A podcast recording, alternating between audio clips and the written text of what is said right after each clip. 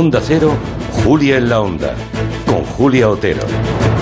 Bueno, pues ha empezado en la Audiencia Nacional el juicio por la contabilidad B del Partido Popular.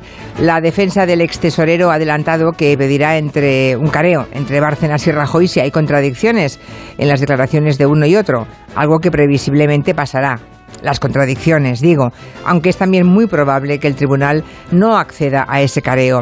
Siete años, siete han pasado desde que Luis Bárcenas entregase sus famosos papeles al juez Pablo Ruz.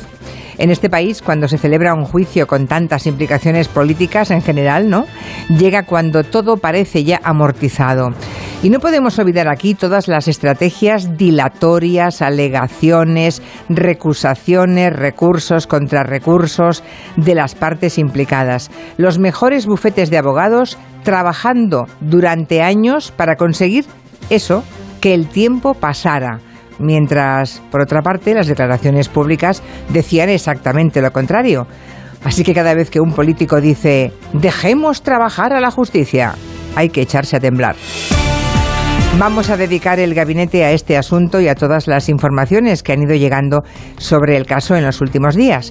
¿Por qué no resulta escandaloso que Bárcenas diga que le prometieron que a cambio de su silencio su mujer no entraría en la cárcel?